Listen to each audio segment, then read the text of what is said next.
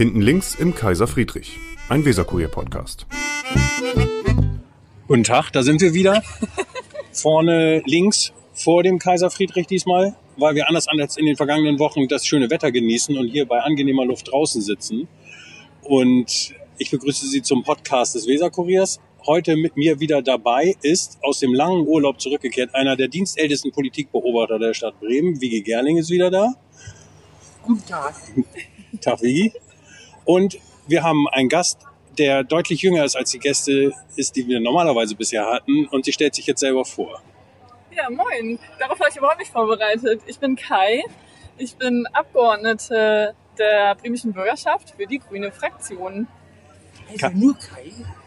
Ich habe noch einen zweiten Namen, den ich in diesem Podcast nicht verraten werde. Ist aber ganz leicht zu ergoogeln. Aber das ist ja ein Jungenname, ne? Kai? Es ist ein Jung- und Mädchenname. Achso. Genau. Ist, glaube ich, nicht so üblich äh, in Deutschland. In anderen europäischen Ländern ist es, glaube ich, üblicher. Aber ja, genau. Also es war sogar eine Zeit lang so in Deutschland, dass ähm, Männer einen zweiten Namen brauchen. Deswegen gibt, gibt es so viele Kai Uwes und Kai Hennings und so. Ja, ja. Aber ich Ja. brauche das nicht. Für den Engländer, du warst ja lange in London. Da Ja. ist natürlich Kai einfach. Ja, ist ja eh einfach, ne? Mit ich Bird nicht so einfach. Das mag sein. Ein Tee. Vielen Dank. So, Vielen lieben Dank. Da kommt unser Kaffee. ja, sag mal, ne, ne, Ja, deine Station so ein bisschen. Mit Nein. Uppsala bitte die Station. stimmt, ja, Uppsala. In Achim ganz am Anfang fangen wir an. Okay, in Achim bin ich nämlich geboren. Entschuldigung, wenn ich kurz noch mal unterbreche. Wir müssen den Hörerinnen und Hörern, glaube ich, kurz noch eben sagen, dass Kai mit Nachnamen Vagala heißt. Das haben wir nämlich bisher überhaupt noch nicht gesagt. Damit sie es damit sie es einordnen können. Und die Älteren wissen, das ist die Tochter von, ihrem, von ihrer Mutter. Elisabeth Vagala. Und ganz zum Mutter, Ende des genau. Podcasts verraten wir den zweiten Namen. Genau, genau. genau, genau. So, nu aber. Also wie ging es von Achim nach, nach Uppsala und nach London? mit dem Zug. Ähm, ich habe, uff, ich bin, ich hab, bin in Bremen aufgewachsen und habe hier ähm, mein Abi gemacht, obwohl das eigentlich eine wirklich ähm, traurige Verkürzung wäre, weil meine Schulzeit äh, total toll war. Ich war nämlich in der Nashorn-Klasse, falls ihr das bei eurer Recherche rausgefunden habt. Genau. Ähm, wir waren die Nashorn-Klasse und zwar waren wir ähm, damals Schüler mit und ohne Behinderung, SchülerInnen mit und ohne Behinderung. Inklusion, sagt Genau, Inklusion sagt man heute. Damals hieß es Integrations- oder Kooperationsklasse und es gab es nur in der Grundschule. Und wir waren eben eine solche Kooperationsklasse und wir haben damals gesagt, nach der vierten, nö, wir wollen nicht, dass ihr uns trennt. Damals war das so, dass ähm, SchülerInnen mit Behinderung auf eine sogenannte, ich glaube Sonderschule hieß es sogar damals, kamen und die anderen eben dann in die ähm, fünfte Klasse. Und wir haben gesagt, nö, das wollen wir nicht. Und dann haben wir ganz viele Aktionen gemacht. Zum Beispiel haben wir gesagt, okay, wenn die jetzt in die Sonderschule Schule müssen, unsere MitschülerInnen, dann gehen wir mit. Was Und dann haben wir so noch, Grün. Da war ich zehn Jahre alt.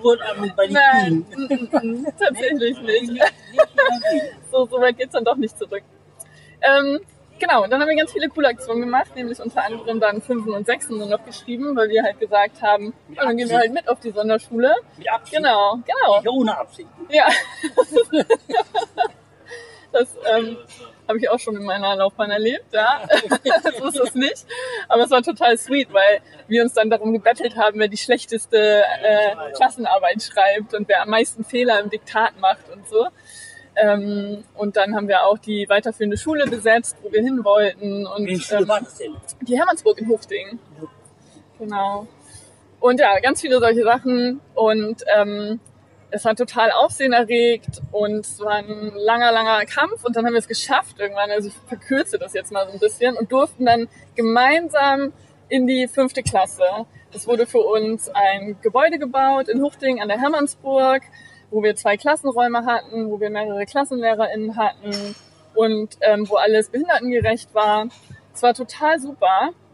Und dann hieß es auf einmal, ja, nee, ihr seid die Einzigen. Wir machen das nur, damit ihr sozusagen aufhört, uns zu nerven. Und dann haben wir natürlich wieder uns Aktionen einfallen lassen und haben unsere eigene Schule gegründet, die Schule der Nashörner. So. Genau, und dann haben wir ganz viele Leute aus Kunst und Kultur. Hermersburg. Genau, haben wir eingeladen, unsere LehrerInnen zu sein. Und dann dürfen sie sich aussuchen, ähm, für welches Fach und was sie uns beibringen. Und das waren dann wirklich von Marco Bode bis hin zu Elfriede Jelinek. Ganz viele tolle Leute, die uns unterrichtet haben. Der Werdermann, Marco Bode. Genau. Ja, ja, da war das Aufsehen auch riesig Der damals. Spieler noch. War der Da war Spieler. der noch Spieler damals, ja, genau. Ja, das war in den frühen 90ern. Ja, der Spieler. Mhm. Genau. Und das haben wir dann auch irgendwann geschafft. Dann hieß es, okay, es gibt ab jetzt Inklusion. Ab jetzt gibt es jeden Jahrgang eine Inklusionsklasse. Mit dem Begriff schon Inklusion. Nee, genau, damals hieß es noch anders. Das hat sich ja in den letzten Jahren in Deutschland erst äh, in die Richtung entwickelt. Genau, also das war eine total Das war dann praktisch das Pilotprojekt für Bremen, oder? oder? Genau, genau, das gab es vorher nicht. Also damals gab es Inklusion nur in der Grundschule und nicht weiterführend. Und wir haben halt gesagt, wir wollen zusammenbleiben, wir sehen uns nicht ein. Ja, als ihr das also hier durchgesetzt habt, ist dann nach Uppsala gegangen. Das verstehe ich, das verstehe ich auch so, ja. Ähm, Ist das aus sich, aus sich heraus entstanden? Oder wir hatten ja vorhin schon mal gesagt, dass, dass, dass Ihre Mutter ja auch für die Grünen in der Bürgerschaft war. Und also haben Sie das von zu Hause mitgebracht, äh, diese Einstellung zu diesen Dingen? Oder ist das, ist das aus der Schule heraus entstanden? Also ich glaube, wie bei jedem anderen Menschen auch, sind es unterschiedliche Sachen, die einen prägen. Und bei mir war das ähm, definitiv die Schulzeit, aber es war auch natürlich äh, mein Elternhaus. Also ähm, und das ist was, was, was so ein großes Privileg, glaube ich, auch ist, was ich später erst verstanden habe, wenn man als Teenager irgendwie sein Elternhaus und so auch reflektiert und ähm, ich dann gemerkt habe, okay, das ist ähm, auch nicht selbstverständlich, dass man zu Hause über Politik redet und das alles so hautnah mitbekommt. Ne? Nee. Der war, glaube ich, nicht. Ich, ich weiß es gar nicht, aber ich glaube nicht, dass er Parteimitglied ist. Nee. Nicht, nicht grüner jedenfalls. Genau, ja, nee, auch kein anderes. Aber sind Banane. beide politisch, also ähm, so ist es nicht, genau. Ähm, ja, und ich glaube, also dies, diese Nas, also es spielt auch so ein bisschen zusammen, ne? Diese Nashorn-Klasse hätte, glaube ich, so auch nicht ähm, entstehen können, wenn nicht alle mitgezogen hätten. Also alle Eltern, alle LehrerInnen, ne? wenn die Kinder auf einmal Fünfen und Sechsen schreiben, das kannst du ja nicht machen ohne den Rückhalt der Eltern, die halt sagen, okay, wir wollen das, wir machen das alle zusammen. Wir waren so eine eingeschworene Gemeinschaft und wollten das alle miteinander durchsetzen.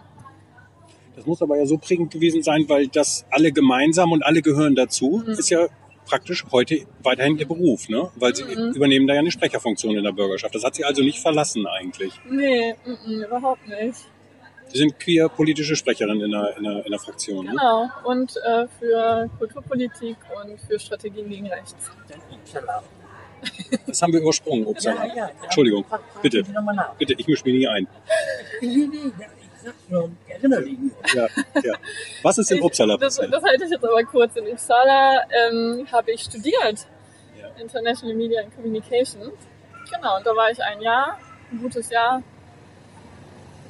Und das war super. Es war total toll. Also das Studium hat mir wirklich sehr gefallen. Ja, klar, das Land auch. Es war ähm, wirklich schön. Damals war es noch nicht konservativ regiert. Das war, das ist dann, der Wechsel kam kurz nachdem ich da weg bin. Ich weiß jetzt gar nicht mehr, 2006 oder wann das war. Nein, nein. Mhm. Ähm, also ich habe vorher in Magdeburg studiert, dann bin ich nach Uppsala, dann bin ich nach ähm, Oldenburg und dann nach London. Und dann war ich zwischendurch in den USA. Also USA, London, Und Uppsala, in Namibia, aber da habe ich nicht studiert. Namibia. Kommt, kommt einem da nicht Bremen so ein bisschen klein vor, wenn man da wiederkommt? Hm, Nee, klein wäre nicht das Erste, was mir in den Sinn kommen würde. Ich muss dazu Was sagen, kommt Ihnen denn in den Sinn? Also, ich bin immer total verliebt, wenn ich an Bremen denke. Und das ist was, was unerwartet so ein bisschen kam, weil ich war ja viel unterwegs. Ich war nach der Schule, wie gesagt, das waren dann so zehn Jahre insgesamt mehr oder weniger weg und kam dann nach London wieder und hatte gar nicht vor, hier zu bleiben. Also es war so, ich bin aus persönlichen Gründen wiedergekommen, es hat irgendwie gerade gut gepasst und ich dachte, in einem halben Jahr mache ich mich wieder auf Ja, den Weg. 84 ist richtig. Ne? Genau, 84. genau. Und dann war ich aber hier und habe natürlich auch hier politisch Anschluss gesucht in verschiedenen Gruppen und ähm, war tatsächlich damals auch schon Grünen-Mitglied. Das war ich ähm, nicht auch schon sehr lange, ohne aktiv gewesen zu sein. Und dachte dann, hm, bin ja Parteimitglied, gehe ich mal zu den Grünen und guck, was ich da so machen kann. Und ähm, dann hat sich das einfach so ergeben, glaube ich. Also es war einfach total schön hier zu sein. und mitgestalten zu können auf so eine ganz andere Art und Weise. Ich war ja Bei vorher. War ja nicht so einfach, ne? Das war so ein bisschen hakelig. Ja. Ja, ach, ich glaube, Politik ist immer, immer hart. Also leider. Ähm, ich glaube, es hat immer viel auch war Ghana noch schwieriger als für andere, sag ich mal so, ne?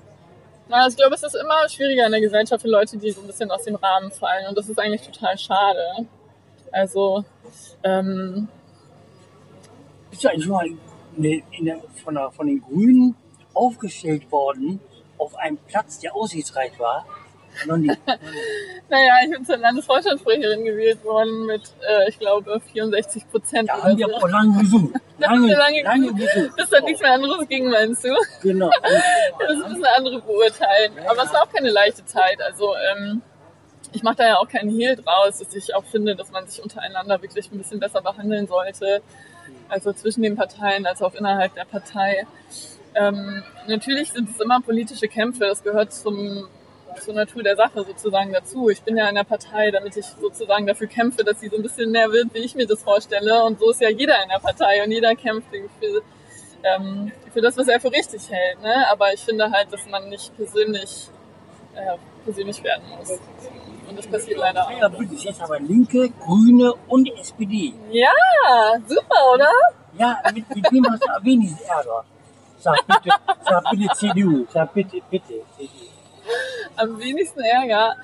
Ähm, ach, ich glaube, ich will da jetzt nicht die beiden KoalitionspartnerInnen gegeneinander ausspielen. bitte. Nee, ich bin, also ich kann sagen, dass ich ja ähm, vor der Wahl auch schon gesagt hatte, dass ich mir das wünsche. Und ich bin da auch immer sehr ehrlich und gerade raus und ähm, freue mich sehr, dass wir das haben tatsächlich. Also ähm, ich finde es eine gute Kombination. Da habe ich richtig verstanden. Bei den Grünen das am meisten Ärger. Man hat immer mit der eigenen Partei am meisten Ärger. Und jetzt, und jetzt, und jetzt sagen wir, ähm, die Partei ist nicht so, wie Sie sich vorstellen. Wo haben denn, hat denn, wo haben denn die Grünen den größten Nachholbedarf? Wo müssen die denn richtig nachlegen? Naja, was heißt nicht so, wie ich mir das vorstelle, schon, aber ich meine, wir sind jetzt hier in Bremen über 1000 Mitglieder und das ist ja noch wenig im Vergleich zu anderen Parteien und natürlich gibt es immer was, was man anders machen möchte. Ja. Ähm, ach, Nachholbedarf würde ich das gar nicht nennen. Ich glaube, das ist auch so ein kleines Märchen, dass die Grünen so eine reine Umweltpartei sind und alles andere nicht können. Das ist mitnichten so. Also äh, muss man sich ja nur mal das Wahlprogramm angucken und wir sind ja wirklich ähm, gewachsen und haben uns entwickelt in den letzten 30 Jahren und ähm, da gibt es schon wirklich, wirklich tolle, kompetente Leute in allen Bereichen und ich glaube, dass wir da super aufgestellt sind. Ähm, insofern will ich von Nachholbedarf gar nicht sprechen, aber man kämpft in jedem kleinen Punkt für seine Sachen, sei es in der Kulturpolitik, in der Queerpolitik, in der Flüchtlingsfrage, in so, ne? Und das ist immer mit, mit ähm, Konflikten auch verbunden, natürlich. Ist die äh, Parlamentarierin oder eine irgendwie Verwaltung? Nee, ich bin ja überhaupt keine Verwaltung. Also wir haben ja Gewaltenteilung. Ja, ja Ich theoretisch, bin ähm, theoretisch. Abgeordnete. Nee, mm, ich möchte auch... Äh, Ja, manche sind ja nicht so sicher. ach so, ja, nee, ich ähm, glaube, das ist ehrlich gesagt total wichtig. Also unsere Funktion ist ja, die Regierung zu kontrollieren auch. Genau, Insofern ähm, finde ich... Das machen manche nicht. Ja, Manche schielen schon ein bisschen auf die Verwaltung. Verwaltung. ach, ich möchte jetzt nicht schlecht über andere reden. Ich weiß, wie So. ich das sehe. Ich schon. Also ich bin klipp und klar Abgeordnete und mache das total gerne. Es ist ein großes Privileg, ist auch eine große Verantwortung. Ähm, ist auch ein großer Druck, hat sicherlich auch viele Nachteile, aber ähm, ja, ich ähm, versuche so gut es geht, diese große Rolle auszufüllen. Und in der Fraktion, die, die, ist, die ist so, wie man sich das vorstellt. An die Frage von, die Frage von Michael Brandt. Mhm. Ich trinke mal ein bisschen Tee. Die ist so eine, eigentlich dem richtigen Weg. Ich, ich finde wirklich, dass wir eine super Fraktion haben. Ja? Ja, also ähm, wir haben wirklich tolle Abgeordnete und ich bin arbeite da wirklich gerne. Da sind aber so ein, zwei Namen dabei, die man so in der Öffentlichkeit noch nicht so richtig wahrgenommen haben. Die haben sich noch nicht so richtig warm gelaufen. Ne? Ich nenne jetzt Ach, ich glaube, Nee. nee, ich möchte hier nicht über andere Leute schlecht Die reden. kennt man ja auch nicht. Ja, nö, ach, ich glaube, dass es immer eine Diskrepanz auch gibt zwischen dem, was außen wahrgenommen wird und wie man nach innen arbeitet. Also ich versuche ja viel und sehe das auch als meine Aufgabe und Teil meiner Arbeit sozusagen an, zu kommunizieren und transparent zu machen, was ich tue sozusagen. Mhm. Aber es ist schon auch nicht einfach und ich glaube, dass es, man sich das zu einfach macht, ähm, vom vom, weiß ich nicht, Medien, also ne, wie bekannt jemand ist, darauf zu schließen, ob er gut oder schlechter, ob er oder sie gute oder schlechte Arbeit leistet. Ich glaube, so einfach ist es nicht. Also, Also kurz nach Uppsala, ja. New York, London, Oldenburg, Bremen. Da waren wir stehen geblieben. Mhm. Und was war in Bremen? Ne, da warst du schon Grüne, ne? In Bremen. Ja, ich war tatsächlich, ich bin Seit seit, hm, ich glaube seit 2005 oder so schon. Müsste ich jetzt nochmal 20, nachgucken. 20, 2021. Genau, und also auch schon zu der Zeit, als ich noch, ähm, ich war ja quasi Vollzeit politische Aktivistin, habe das vorher gemacht, also ich komme aus dem Bereich. Und da war ich aber tatsächlich auch immer Parteimitglied, habe aber nichts gemacht, ähm, aktiv. Ne, ich war ja, ähm, Was hast du gemacht? Was hast du gemacht? Achso, in Bremen? In Bremen bin ich relativ schnell bei den Grünen gelandet. Ich habe jetzt gerade geguckt, weil hier ein Rollkoffer auf dem Pflasterstein entlang gefahren ist, gut. es zu laut war. In Bremen bin ich dann relativ schnell bei den Grünen gelandet tatsächlich, ne? weil ich dann Anschluss gesucht habe, als ich hier war. Was hast du, Mhm. wo hast du dein Geld verdient? Verdient? Achso, hier in Bremen? Ja. In Natura. genau. Betriebsrat. Das, Ja, genau, die Geschichte. Die Gründen, Ja. Betriebsrat gründen. Da, da Genau, ich habe da ähm, ganz naiv sozusagen angefangen zu arbeiten, wie ich das vielleicht öfter mal mache, so naiv an Sachen ranzugehen. Nee, an der, an der Frauenstraße. In Neustadt. Nee, in der Innenstadt der Alnatura. Frauenstraße hier. Bei Radio Bremen. Mhm, genau, bei Radio Bremen. Mhm. Weser. Ja, Gut. ja, genau. Da habe ich, äh, wie gesagt, naiverweise angefangen, weil ich dachte, Mensch, ich mache immer Sachen, die ich irgendwie mit meinen Werten so vertreten kann und dachte, Bio-Supermarkt arbeiten wäre eine dieser Sachen im weitesten Sinne. Ähm, und dann gab es da aber tatsächlich viel Ärger und keinen Betriebsrat. Und dann dachte ich, Mensch, dann lass uns doch einen Betriebsrat gründen. Und irgendwann habe ich da nicht mehr gearbeitet.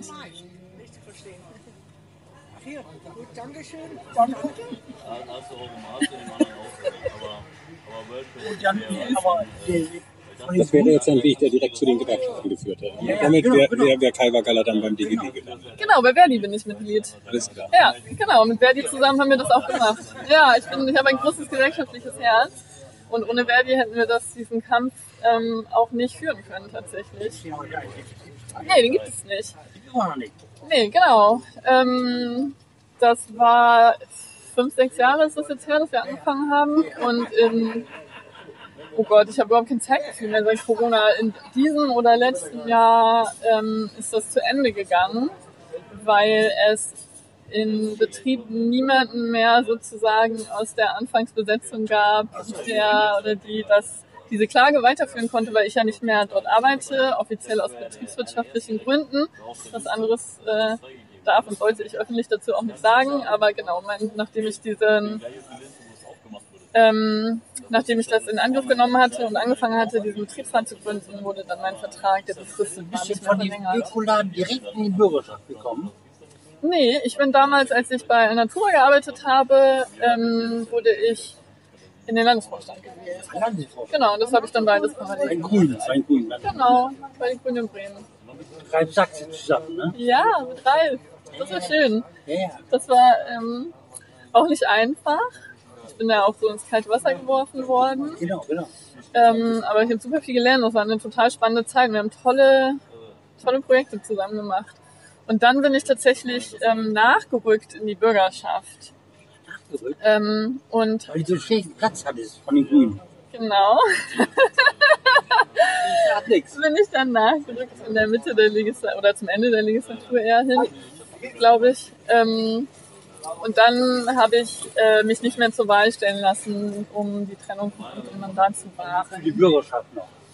Für die, nee, ich bin dann nachgerückt und habe das Mandat angenommen und habe dann nicht mehr für den Landesvorstand Aber für die kandidiert. Genau, wie- da habe ich dann wieder, das war ja erst später dann, Ja, ja. genau, da habe ich mich dann wieder aufstellen lassen. Ja. Das heißt, eine Legislaturperiode, zwei. Ich bin ja, wie gesagt, mittendrin nachgerückt. Ja. Ich war auch nur in der Stadtbürgerschaft, also nur im Kommunalparlament. In Bremen fällt das ja so ein bisschen Ja. zusammen, aber ich war nicht im Landtag, ich bin jetzt zum ersten Mal im Landtag. Achso, jetzt Genau. gerade zwei Jahre sozusagen. Ja, auch schon wieder. Gerade erst. Also mir, es ist wahnsinnig schnell die Zeit verfliegt. Ja. Schnell. Mhm. Aber, aber es ist äh, total gut. Also ich mache das total gerne. Gibt es da, gibt's da Desillusionierungsmomente? Hm. Ich weiß nicht, ob ich es Desillusionierung nennen würde. Ich glaube, ich wusste schon, auf was ich mich da einlasse. Ja. Aber ähm, ich finde es schon auch ein hartes Pflaster, ja. Und ich bemühe mich auch. Weil es Ähm. anstrengender ist, seine, seine Ziele tatsächlich durchzusetzen, weil es komplizierter ist, seine Ziele. Nee, nee, das nicht. Also ähm, eher wegen dieser ähm, persönlichen ähm, Konflikte, die es da gibt. Das finde ich schon ähm, nicht so einfach manchmal. Und ich glaube, dass, also ich versuche immer, ich bemühe mich immer, viel junge Leute ranzuholen. Ja. Ähm, und wir haben auch eine ganz tolle grüne Jugend und wir haben viele junge Leute jetzt auch in der Fraktion, hatten wir ja gerade schon drüber gesprochen, als ich meinte, ich finde die Fraktion so toll. Und das meine ich auch wirklich so. Das sind wirklich viele tolle neue und junge Leute dabei. Ähm, und das kommt ja auch nicht von ungefähr. Das ist ja auch irgendwie Aufbauarbeit, die sich über Jahre hinzieht. Und ähm, ich glaube, das ist einer der Sachen, dass man lernen äh, muss, dass Dinge lange dauern. Also ich sehe jetzt irgendwie nach fünf Jahren oder so, sehe ich die Erfolge von Sachen, die ich vor fünf, vor fünf Jahren sozusagen gestartet habe. Mhm. Und ähm, aber ich finde es, also ich finde es tot- total Positives. Ich finde es total schön. Ich glaube einfach, dass es ähm, dazugehört, das zu lernen. Und ähm, da schließt sich so ein bisschen der Kreis zu der Nashorn-Klasse, ähm, weil ich ja so früh politisch aktiv war und gleichzeitig aber gelernt habe, wir haben zehn Jahre gekämpft, Ja. um das durchzusetzen. Also mit einer Demo war es nicht getan. Ja. So und ähm, insofern würde ich nicht unbedingt sagen desillusioniert. Ich wusste schon, dass, dass es zäh ist und hart ist. Ähm, um dann mal ein bisschen Intelligentität reinzubringen hier, ne? bin ich ja für da. Da, ne, Max Weber, der Soziologe, hat ja gesagt, Politik ist ein Bohren dicker Bretter. Mhm. Und das stimmt. Ja, das stimmt. So ist das. Ja, ja, Man braucht einen langen Atem. ja, ja. Kann man nicht wieder aufhören dann. Das ist ein, so ein prozessualer Charakter, dass man gar nicht richtig aufhören kann. Das wird sich ja zeigen. So lange bin ich ja noch nicht dabei. Aber ich bin ja auch so ein bisschen Quereinsteigerin. Ne? Also ich habe jetzt nicht so eine typische Parteikarriere gemacht. Ich war nie bei der, bei der Parteijugend oder so. Ich bin da so von der Seite Jahren reingegrätscht. ist ja die Weber-Legislaturperiode Ja, zu Ende. genau. Und da hast du einen Schon. Plan B. Ja, hast du einen Plan Ja. B oder sagst du einmal noch los? Das würde ja, das würde ja bedeuten, dass ich keinen Plan A hätte. Also Plan A.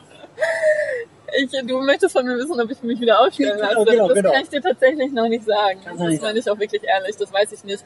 Weil, ähm, Am Ich immer, also- Platz von Grünen, also Platz 30, erstmal, Platz erstmal, 40. genau, das wäre ja die Frage sozusagen, wo man da landet. Aber äh, ich glaube, das ist zweitrangig. Erstrangig ist ja erstmal, möchte ich das nochmal machen. Ja, ja. Und ähm, das habe ich mir nie einfach gemacht und mache mir das auch jetzt nicht einfach, weil ich weiß, was das für eine große Aufgabe ist. Und ähm, es gibt viele Aspekte, die dafür sprechen. Es gibt total viel, was ich noch machen möchte und erleben möchte und mitgestalten möchte. So. Ne? Andererseits äh, habe ich immer gesagt, das ist für mich ist es keine Karriere. Ne? Also dann hätte ich mein Leben anders leben müssen. So. Und, ähm, Deshalb Plan B. Also Ja. Plan B, was kommt danach? Ne? Ja, das werden wir sehen. Lass dich überraschen, Luke. Nee, ich weiß es wirklich noch nicht. Also ich glaube, ähm, da stehen, es gibt viele Wege, die man gehen kann. Weiß ich noch nicht. ich mache mir da wenig Sorgen. Du bist ja noch jung, ne? Du bist ja noch. Dankeschön. Ja, ja. Aus meiner Sicht sowieso. Sowieso. Ne? Ja, ach, nee, genau. Also ich kann dir das wirklich nicht sagen, ob ich jetzt nochmal mich aufstellen lasse ähm, oder Du was bist ich ja mit. Personenstimmen gewählt worden. Ja, das ist Wahnsinn. Da bin ich auch, ähm, ist mir richtig unangenehm, wenn du das sagst. Trotz der Grünen, so? trotz der Grünen. Gegen die Grünen. Ich meine, ich bin trotz der Grünen gewählt worden. ich glaube, das würden meine WählerInnen auch nicht so unterschreiben.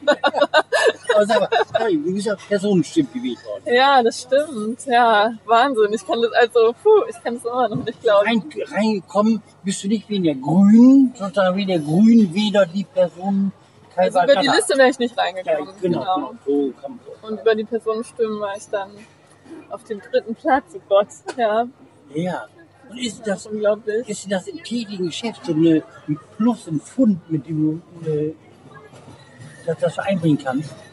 Dass du gegen die grünen Liste, gegen die grüne Liste So. Nee, das, nee, das glaube ich nicht. Also die Personenstimmen wirbeln ja immer noch mal viel durcheinander. Ähm, es ist eben ähm, bei der letzten Wahl ist es insofern ein bisschen eine Ausnahme gewesen, weil wir ja das umgestellt haben, dass wir zuerst die Personenstimmen nehmen und dann die Listenstimmen und dadurch ist jetzt ein bisschen kompliziert, aber dadurch kommen weniger Personen über Personenstimmen rein, wie es vorher der Fall war. Insofern gibt es nicht so viele Beispiele wie mich sozusagen aus der letzten Wahl, dass man es halt trotzdem, äh, trotz der Platzierung sozusagen, nicht wegen der Platzierung schafft. Ja. Genau, und ähm, ich kann nur sagen, also wie andere das bewerten, das sollen die sagen, aber für mich ist es halt wirklich, ähm, also ich bin da immer noch zutiefst dankbar drüber und ähm, es ist einfach ein großes Privileg und eine, ja, eine große weißt ja, ne, schon berühmt wie viele andere Sachen auch, aber unter anderem auch, als du Barut ins Parlament gekommen bist. Ja. Muss ich. Ich wusste, dass du das ansprichst. Ja. Ja, was soll ich dazu sagen? ja, dazu geht das ja nicht. Also, zuerst mal bin ich ja nicht barfuß ins Parlament gekommen, sondern ich hatte äh, Sandalen an. Aber die um dann- gewesen. Die Sandalen Ich bin da auch barfuß rumgelaufen zwischendurch. Ja, ja. Also, man muss dazu sagen, es war ein heißer Sommertag, 38 Grad oder so. Und wir saßen da alle in äh, Sommerkleidung angemessen. Ähm, und dann, als ich da saß, hatte ich eben meine Schuhe aus einfach und bin dann so da auch rumgelaufen. Ich habe mir da überhaupt nichts bei gedacht, ehrlich gesagt. Es war jetzt auch nicht als politisches Statement oder irgendwas gedacht. Ähm, es hat auch niemanden gestört, es hat auch niemand was gesagt.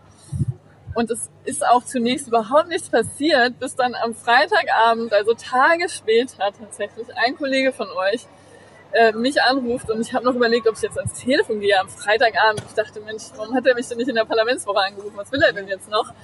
Und druckste dann so ein bisschen rum und ich dachte, was will er denn jetzt von mir? Bis ich dann irgendwann rausfand, dass er über meine Füße reden möchte und ich fing schallend an zu lachen und sagte nur, das ist jetzt wirklich nicht dein Ernst. Also wir haben gerade eine Parlamentswoche. Wir können gerne über so viele inhaltliche Sachen reden. Wir haben viele tolle Sachen beschlossen. Du möchtest doch jetzt nicht ernsthaft mit mir über meine Füße reden. Wurde ja für mich als Wollte Statement, als Statement empfunden. Ne? Ja, also, du mal, Ja. Ich selber habe dann immer gesagt, dann, wenn die Kaisergarde jetzt mal nicht abdriftet und sagt, sie ist Gott gleich. Ja. Und, Weil ich barfuß ja, gelaufen ja, ja, ja. Er ist ja nicht übers Wasser gelaufen. ja. so kurz davor. Also, kurz alles- davor alles. Wasser. Der Bürgerschaftsteppich ist kurz vorm Weihwasser, ja. Ähm, ach, hast du denn das Gefühl bei mir? Ich habe vorhin gesagt, ne, Leute schielen so ein bisschen auf die Verwaltung. Das stimmt ja auch. Manche Ja, aber damit hätte ich mich ja komplett ausgeschlossen jetzt. Ja, aber berühmt. Du bist berühmt geworden. Und Ist das andere- Voraussetzung, um in die Verwaltung zu kommen? Ich will überhaupt nicht in die Verwaltung. Ich möchte das hier on the record sagen. Ist aufgenommen. Dankeschön. Können wir das Fußthema verlassen? Ja, Ja, ja, bitte. Sehr Ich würde gerne noch bei dem Anekdotenhaften aber bleiben, weil ich gelesen habe, ähm, das mit den Anwälten von Barack Obama. Das würde ich mir, das finde ich nun mindestens genauso gut wie mit den Füßen und Uppsala. Also dass die Geschichte mit den Anwälten von Barack Obama würde ich auch gerne nochmal hören.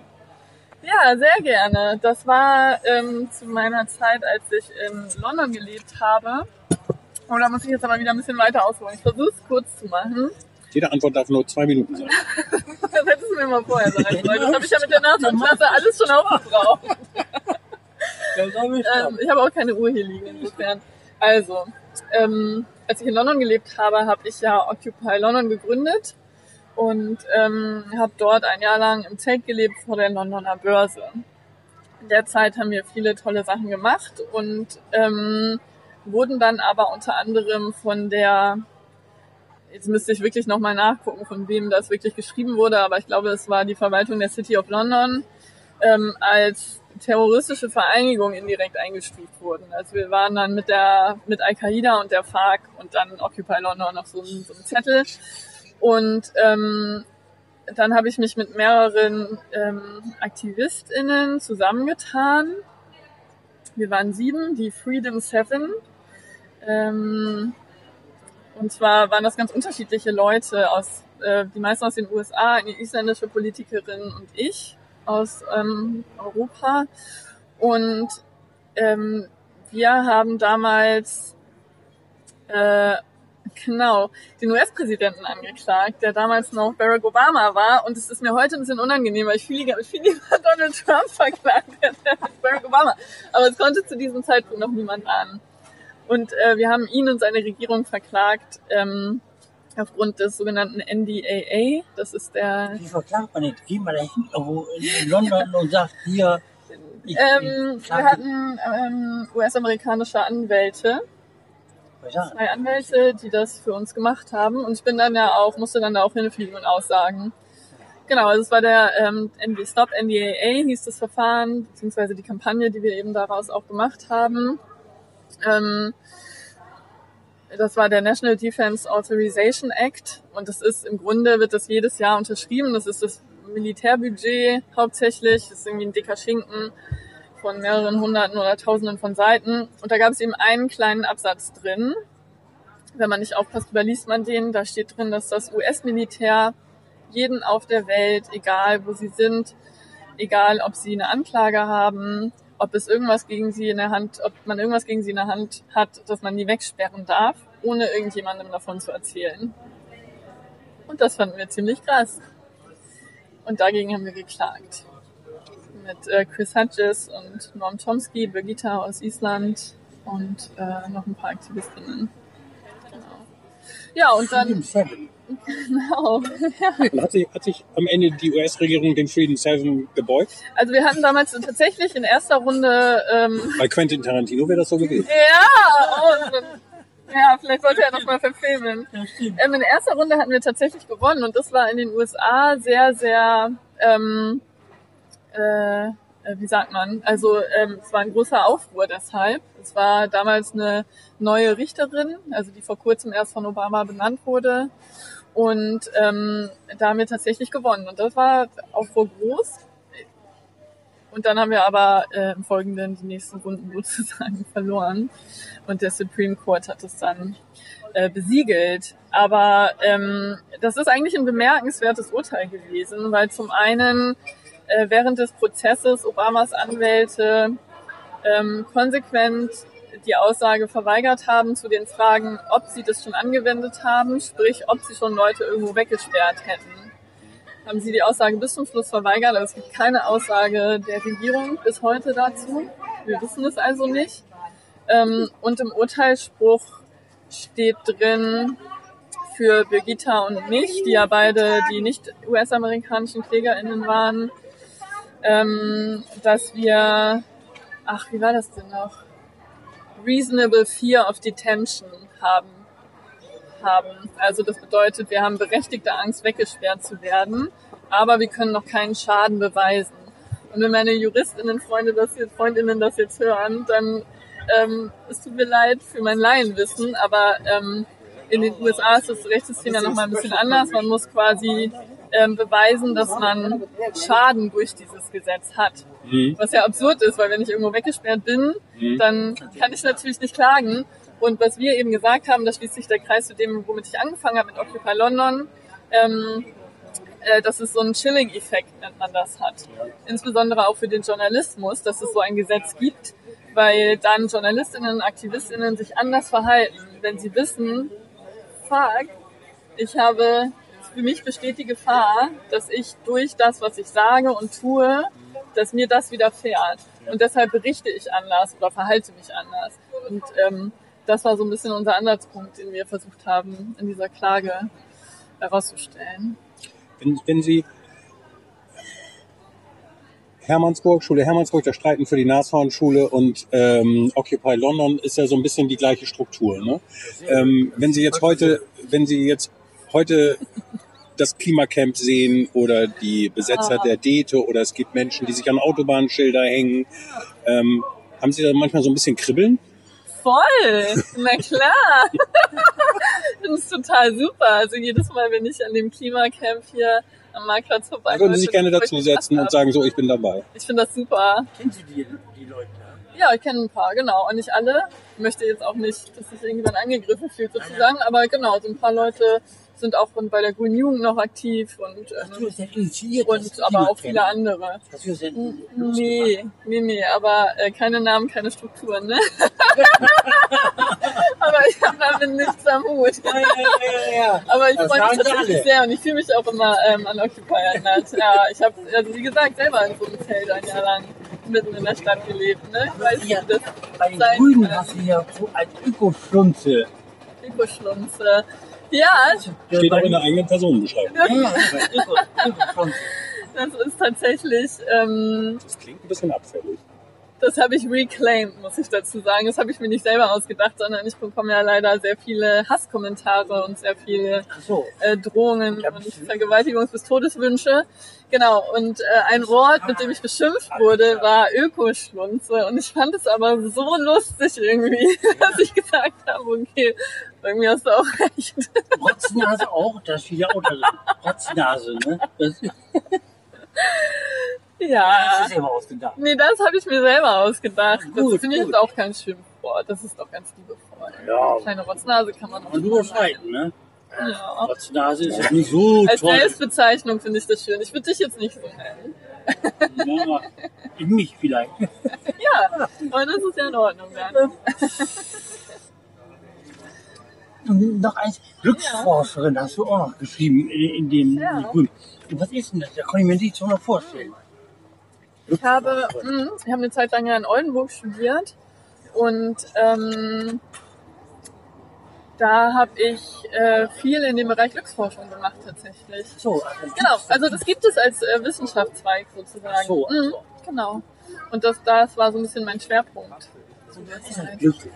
Wie, wie man? Und, Sie muss jetzt auf alle Fälle sagen, was glücklich macht. Also das, das, das Forschungsergebnis ja, ja, präsentieren. das Ergebnis. Genau, genau. Also da haben viele, viele kluge Menschen ähm, vor mir viel, viel Kluges rausgefunden. Es würde jetzt äh, den Rahmen sprengen, das alles zusammenzufassen. Es gibt leider auch keine einfache Antwort darauf. Wer hätte das gedacht?